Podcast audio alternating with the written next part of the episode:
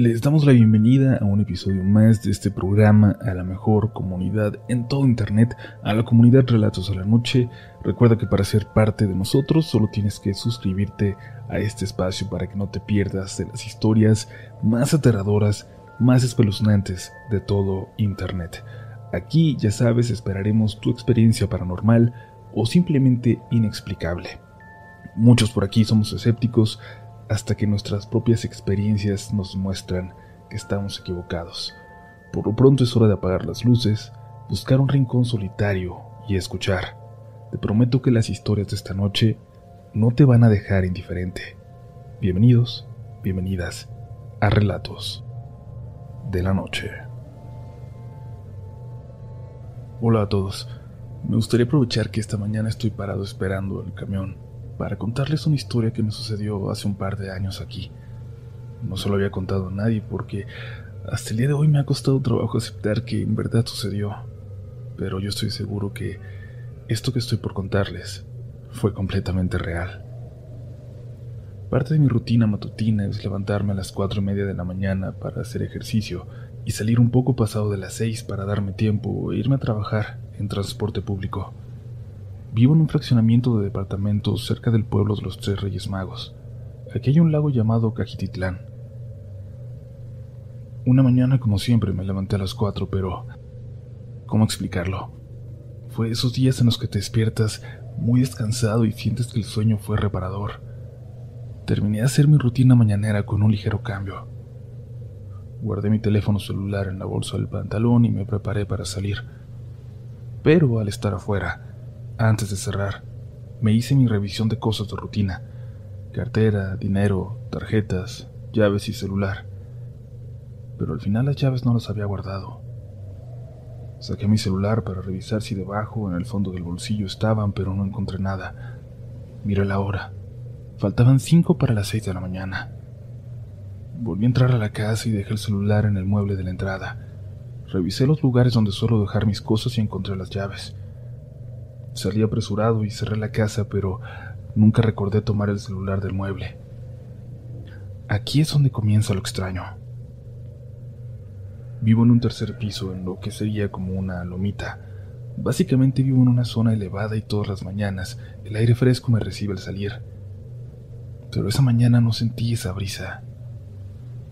Bajé y comencé mi ruta a la terminal de autobuses. Todavía no salía de mi condominio cuando noté la ausencia de perros. Ahí tenemos una manada de cuatro siempre presentes. Dependiendo de su humor, a veces te ignoran y otros te ladran. Pero esa mañana no estaban. Salí del condominio a la calle y al caminar un par de cuadras, vi salir a una mujer en vestido, bastante elegante para hacer un día entre semana. Iba caminando completamente normal. Dio vuelta y se incorporó al camino hacia la terminal de autobuses también. Yo seguí el paso detrás de ella a una distancia prudente esto es una costumbre mía, de respetar la distancia entre una dama y yo si veo que su paso es lento. Para no alarmarla, claro. Siempre rebaso despegado a unos tres o cuatro metros.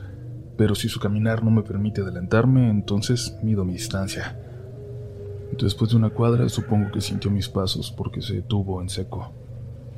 Pensé que me iba a permitir pasar. Me acerqué a unos tres metros y comencé a hacer distancia entre nosotros para no pasar cerca. Ella giró su cabeza hacia mí, como para ver quién era. Buenos días, le dije con un ademán con la cabeza, con la mirada baja y me dispuse a adelantarme. Pero ella solo me vio en una forma muy rara, fija, inerte. Solo siguió mi paso y entonces hizo una mueca como de asombro y desagrado al mismo tiempo.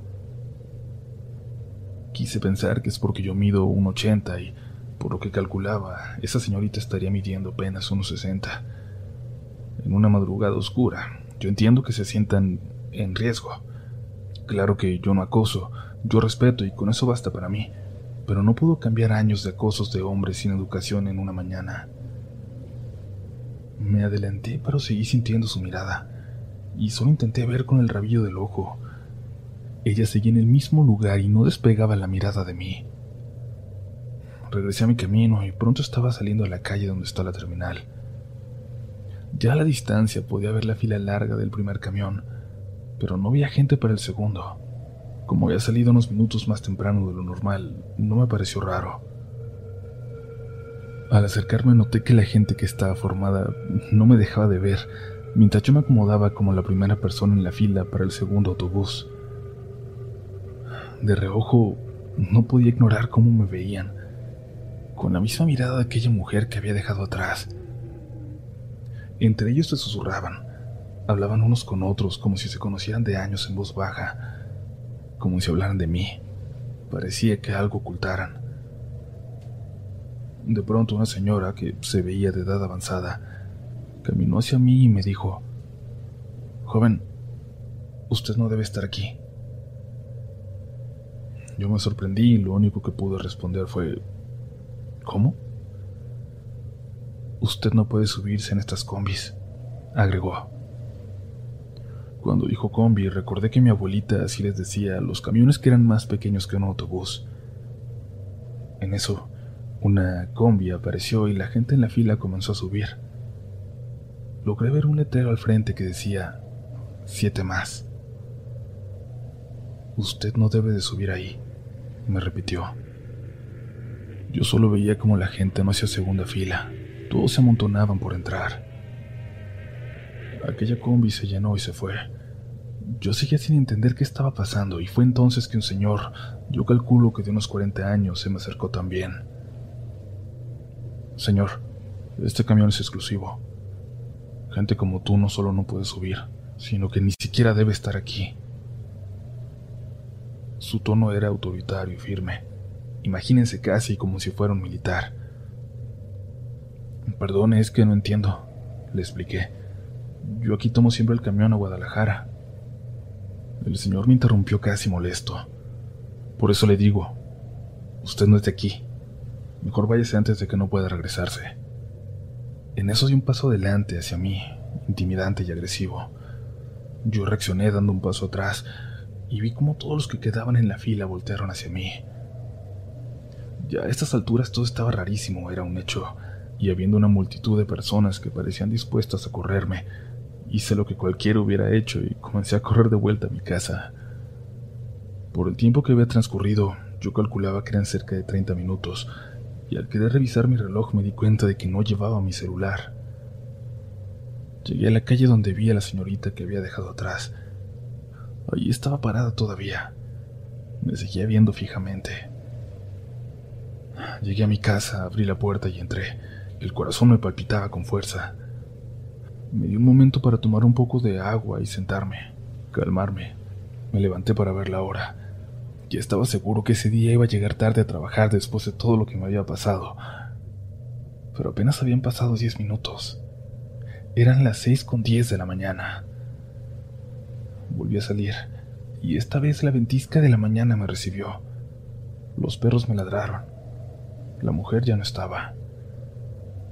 Los camiones regulares, los de siempre, estaban pasando. Estaban las dos filas del camión y todo transcurría normalmente.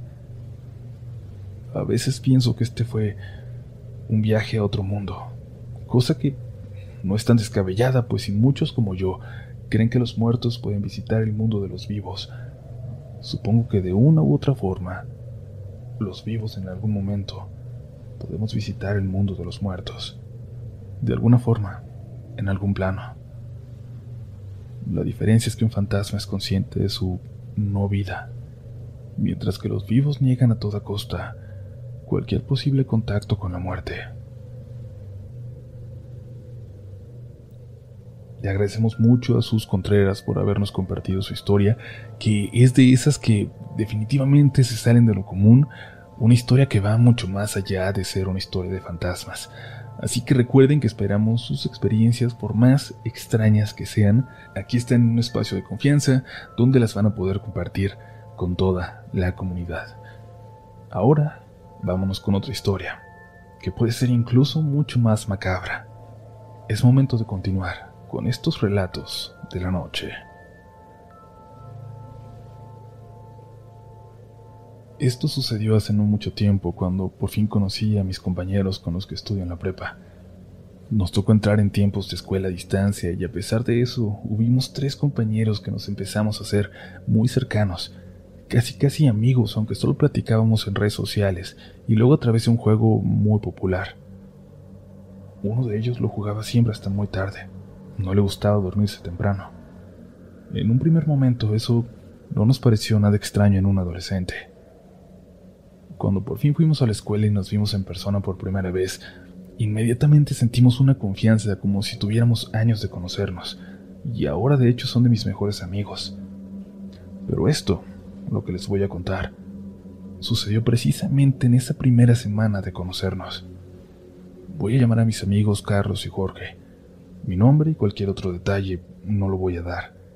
Y es que Jorge, como lo llamaré, fue muy claro en que podía contar esta historia, pero que no diera ninguna señal que permitiera identificarlo. Ustedes quizás van a entender por qué, por qué es urgencia al conocer la historia. Esa primera semana nos llevamos como los mejores amigos. De hecho, nuestros compañeros tenían la idea de que veníamos juntos desde la secundaria o que nos conocíamos de otro lugar. Pero no, fue una simple conexión porque Veíamos los mismos animes, jugábamos los mismos juegos, teníamos un sentido del humor muy parecido. Tanto nos llevamos bien que decidimos hacer juntos las tareas que teníamos para el fin de semana, aunque no eran precisamente en equipo.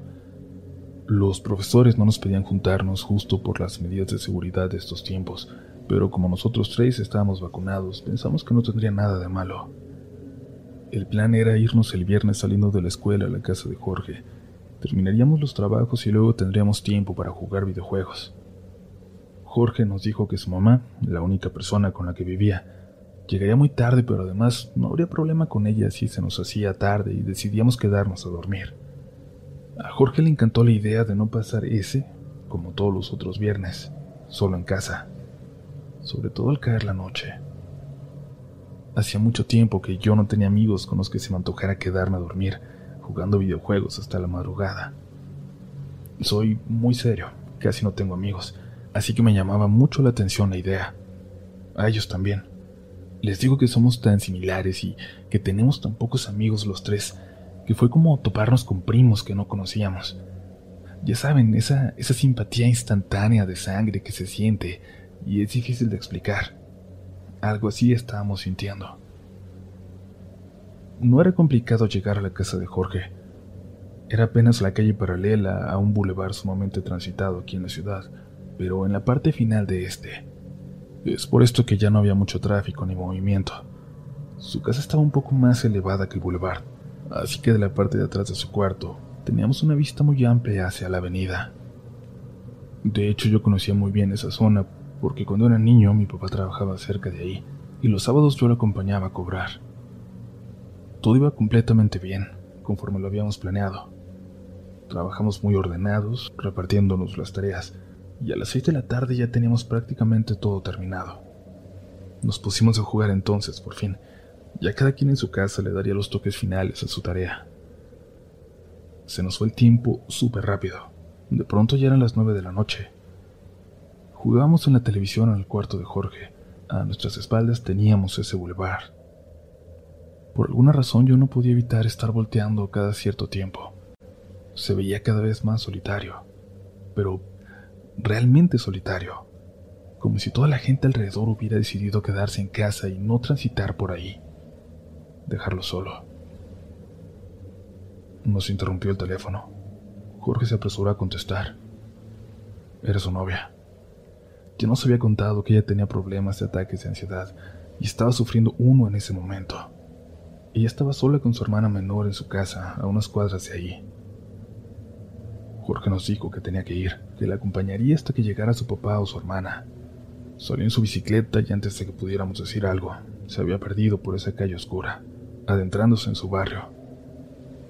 Regresamos Carlos y yo al cuarto de Jorge sin muchos ánimos de continuar la partida. Nos pusimos a platicar. Yo... yo no dejaba de ver el bulevar vacío a la única lámpara funcionando que alcanzaba a ver, en una esquina. De pronto, un sonido nos llamó la atención. Primero pensamos que estaban tocando y fuimos a revisar a la entrada, pero no. Entonces parecía que venía de la parte de atrás, de un pequeño patio trasero con un montón de cosas guardadas que estaba justo debajo de la habitación de Jorge. Caminamos hasta allá. El ruido cada vez se escuchaba más cerca, pero no lográbamos identificar de dónde venía. Me subí a algo, creo que era una lavadora descompuesta o algo así. Desde allá arriba me asomé por encima de aquel cerco de madera. Detrás de la casa de Jorge parecía haber un local, la parte trasera de un local que daba al boulevard, pero estaba mucho más abajo, a unos cuatro metros. Además nos separaba una pequeña pendiente de tierra, como un pequeño barranco. Sin lugar a dudas, el sonido venía de ahí. El local se veía bastante grande, pero todo estaba apagado. Ahí las vi. Dos figuras. En una puerta trasera. Parecía que querían forzarla, que querían entrar. Le pedí a Carlos que subiera conmigo para ver. Apenas alcanzábamos a distinguir en la oscuridad, y es que en esa parte trasera del lugar no hay absolutamente nada de luz. Pensamos en lanzarles algo, pero ¿qué tal que no eran ladrones, que, que, fueran solo trabajadores del lugar que se habían quedado afuera? En realidad no teníamos idea de qué estaba pasando. De pronto Carlos solo atinó a gritar: ¡Eh! ¡Dejen ahí! Las dos figuras se detuvieron. El sonido cesó. Y recuerdo perfectamente cómo entonces, cuando se giraron hacia nosotros, Ahí fue cuando les pude tomar forma. Eran dos figuras que parecían tener como una bata blanca o algo así, pero con capucha, o una túnica, no sé cómo decirle. Cuando giraron hacia nosotros, les juro por Dios que sus ojos resplandecían. Brillaban como reflejando una luz que de nuestro lado no existía. Cuando nos vieron se dirigieron hacia nosotros. Empezaron a subir esos cuatro metros de barranco que nos separaban. Salimos corriendo, pero con mucha seguridad puedo decirles que para cuando llegamos al frente de la casa de Jorge, aquellos dos intrusos, aquellas dos figuras, habían llegado al cerco de madera desde donde los vimos. Los escuchamos intentando treparlo. Un grito frente a nosotros casi nos mata del miedo. La mamá de Jorge acababa de llegar y aunque sabía que estaríamos ahí, se asustó al vernos salir corriendo de la parte de atrás. Le pedimos que saliera con nosotros a la calle, que había gente metiéndose por la parte de atrás, pero nos ignoró y fue a revisar. Tuvimos que acompañarla. Ya no había nadie. Nos asomamos por arriba del cerco hacia la parte de atrás y no hay absolutamente nadie. Le dijimos que recién estaban ahí, que seguramente habían corrido, pero, pero no nos hizo caso. Hubiera parecido que quería ignorarnos. No se metió nadie. Y no le vayan a decir a Jorge, si de por sí siempre está con sus cosas de lo que hay allá atrás, se va a poner peor. La señora entró y antes de que pudiéramos preguntarle algo se metió a su cuarto. Nosotros nos quedamos en la sala. Ya no queríamos ir a la habitación de Jorge porque su ventana daba justo hacia atrás, al bulevar, ya ese local, donde estaban estas siluetas. Jorge llegó como media hora después e inmediatamente notó que algo andaba mal. Nos preguntó qué había pasado. No le dijimos nada por hacerle caso a su mamá. Solo le dijimos que nos teníamos que ir. Salimos Carlos y yo a buscar un taxi al boulevard. Íbamos muy nerviosos pensando que, que eso que andaba por ahí atrás seguramente seguiría por ahí. Cruzamos la calle para caminar por el lado contrario, el más lejano a ese local. De pronto sentí un apretón en el hombro. Carlos me quería decir algo, pero no le salían las palabras. Cuando vi hacia donde él estaba viendo, comprendí. Ese local, detrás de la casa de Jorge, ese lugar donde vimos a estas figuras, tenía un letrero muy distintivo que se leía con toda claridad incluso al otro lado de la calle. Servicio médico forense morgue municipal. Solo recuerdo que empezamos a correr y no paramos hasta llegar a una avenida. Carlos se quedó en mi casa que estaba más cerca. Tenía terror de salir a la calle, de seguir allá afuera. El lunes no aguantamos y le contamos a Jorge lo que vimos. Nos dijo que por ese motivo no soportaba vivir ahí, dormir ahí, y que por eso se la pasaba jugando toda la madrugada si podía. intentando olvidar que estaba ahí, intentando no ver, intentando no escuchar a esas siluetas que vagan detrás de la morgue y que dice que a veces lloran, lloran de una forma desgarradora y que siempre voltean a verlo con esos ojos brillantes cuando se le ocurre asomarse por su ventana.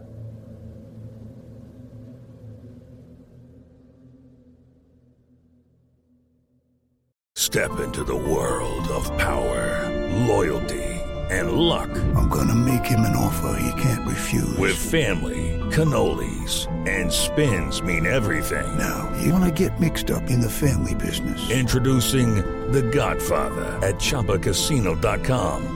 Test your luck in the shadowy world of The Godfather slot. Someday, I will call upon you to do a service for me. Play The Godfather now at ChumbaCasino.com. Welcome to the family. No purchase necessary. VGW Group. Void where prohibited by law. 18 plus. Terms and conditions apply. Hola, buenos días, mi pana. Buenos días, bienvenido a Sherwin Williams. ¡Ey! ¿Qué onda, compadre? ¿Qué onda? Ya tengo lista la pintura que ordenaste en el ProPlus app. Con más de 6.000 representantes en nuestras tiendas listos para atenderte en tu idioma y beneficios para contratistas que encontrarás en aliadopro.com. En Sherwin Williams somos el aliado del PRO.